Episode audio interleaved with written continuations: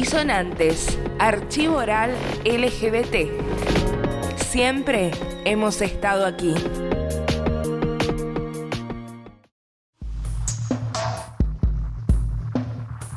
Soy Iván Aguilera, soy una sobreviviente trans, así me represento y así me presento.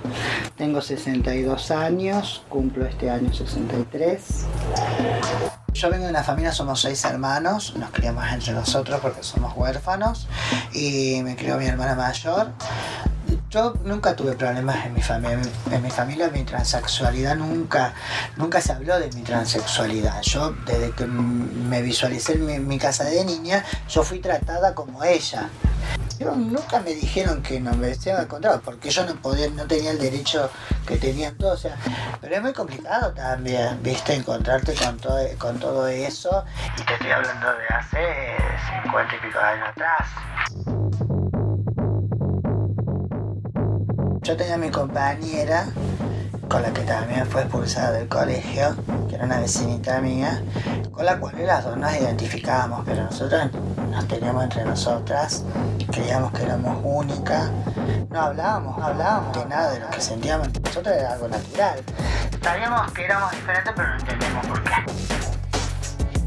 La primera persona trans, la primera mujer trans que conocí fue a la Poropa ahí en Rosario, que fue en el Automóvil Club de Rosario, que a los meses de haberla conocido, nosotros éramos chicas, con los mosquitos salíamos al centro, y íbamos, era otra época, entonces salíamos, no, íbamos una cuadra más para allá, al otro día nos íbamos dos cuadras, ¿me entendías?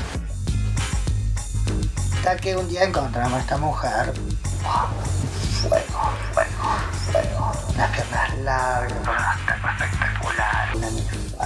top, un peinado rojo el pelo, un peinado liso para la época, Ay, una cosa preciosa, preciosa, fuego, fuego, unas piernas largas, preciosas, con unos tacos espectaculares, rojo el pelo, un peinado fuego, fuego, fuego. Nos sentimos identificadas con esa mujer. Entonces ella como que nos visualizó y nos habló, chicas, chicas, viste que pim, pum, pam. Y era muy amena, hablaba con ella, así que todas las tardes habíamos agarrado la costumbre de escaparnos eh, y, charlar con ella. Este, charlábamos un ratito, después nos corría porque nosotros éramos chicas y ella estaba trabajando. Nosotros mirábamos así, el primer día ella nos miró y como que nos, nos caló y nos dijo, venga para acá chicas. Y nosotros, después en esa época.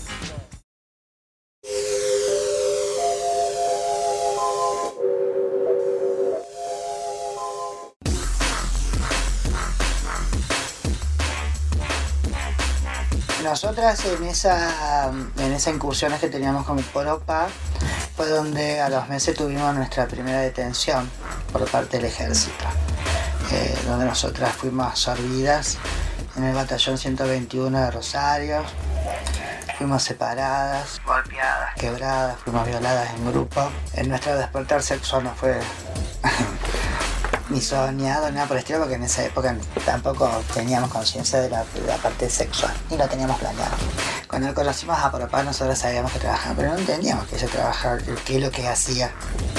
No, no fue, no fue, ni siquiera porque no estaba soñado, no estaba, no, no, porque era una criatura en otro tiempo, con otro contexto de vida, donde la sexualidad, no, no, no, muy violento, ni siquiera, no, no, no estaba. Y después la consecutiva de, era como un repetir, esa violencia empezó como a manifestarse continuamente, cada vez que eh, salíamos a la calle. Y bueno, ella no lo toleró, no, no, no lo soportó, no soportó tanta violencia y se mató. Se sacó. Por eso también hay otras cosas que no hablamos de tantas compañeras y compañeros que este, se quitan la vida. El, índice de suicidio que hay que es muy grande. No lo contabilizas porque ¿para qué lo vas a contabilizar? ¿Cómo explicas? No podemos explicar las muertes de las compañeras que la asesinan en la esquina. ¿Vamos a explicar o nos vamos a poner a hablar sobre las compañeras que se matan?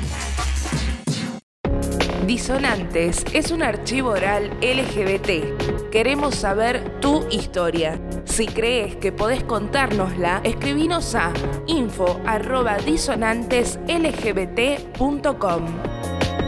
Los relatos importan.